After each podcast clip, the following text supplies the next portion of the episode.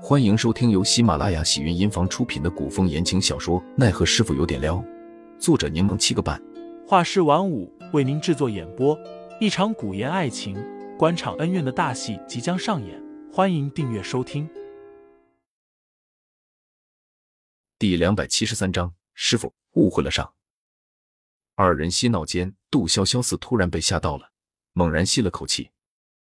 凌寒察觉到不对，停了动作，问。怎么了？接着，凌寒就被一把推开了。杜潇潇一个中毒未愈之人，此刻爆发出的力量不是一般的强大。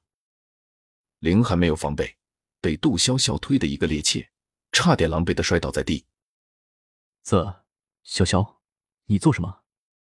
又在欺负寒了是不是？杜轩奇的声音传了过来。杜潇潇掐着腰，一脸镇定的信口胡说：“我什么时候欺负他了？”我想跟他打雪仗，他不愿意带我玩来着。天这么冷，打什么雪仗？你看看你的小脸，冻得通红。杜轩奇说着，拉起杜潇潇的胳膊往屋里走。进屋烤烤火。阿爹，你怎么没睡一会儿啊？本就睡不着，我和你林叔一个屋，就更睡不着了。怎么了？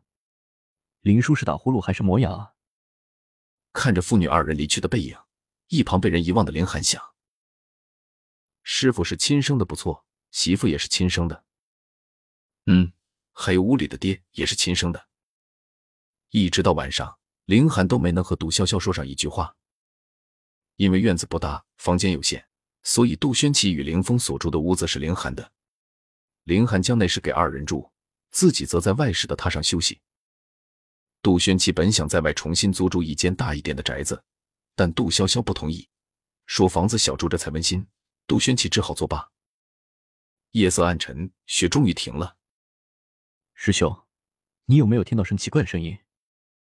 杜轩奇似听到一动，他坐起身，问打地铺睡在地上的凌风。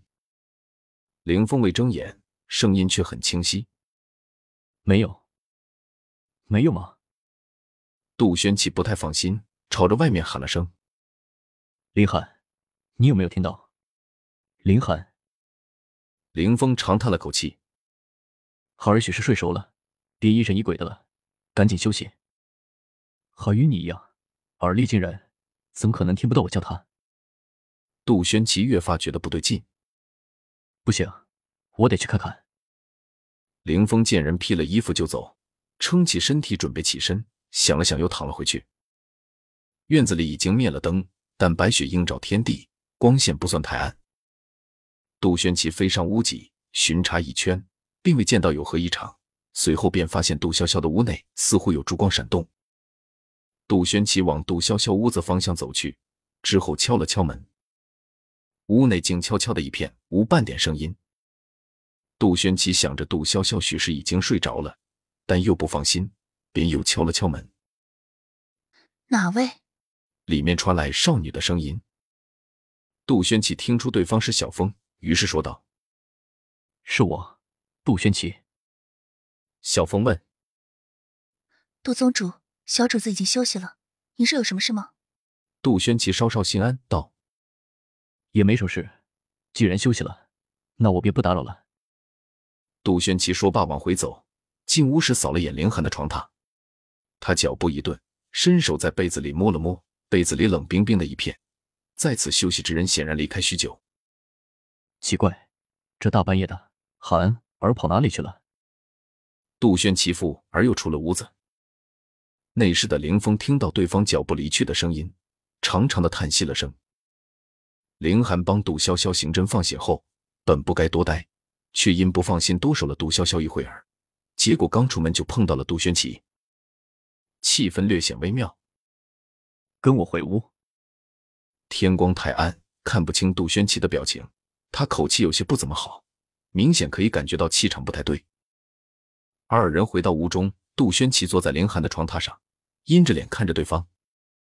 见凌寒耐着性子沉默的站在一旁，杜轩奇啧了声，沉声道：“交代。”杜潇潇不想让杜轩奇知道他中毒的事，凌寒自然不能透露。他刚刚在来的路上已经想好了。干脆将自己与杜潇潇的事情直接告诉杜轩奇好了。虽然时机不太好，显得不够正式，但此刻似乎也没有更好的办法了。师傅，其实我和林寒话还没说完，杜轩奇就一拍大腿，一脸严厉的质问道：“你是不是跟那叫小风的姑娘好上了？”林寒，杜轩奇气急败坏的站起身，用手指不停的指着林寒：“你啊，你说你，你确实早就到了成婚的年纪，但行事作风也不该如此随便孟浪。”怎可还未成亲就偷偷在姑娘屋内过夜？听众老爷们，本集已播讲完毕，欢迎订阅专辑，投喂月票支持我，我们下集再见。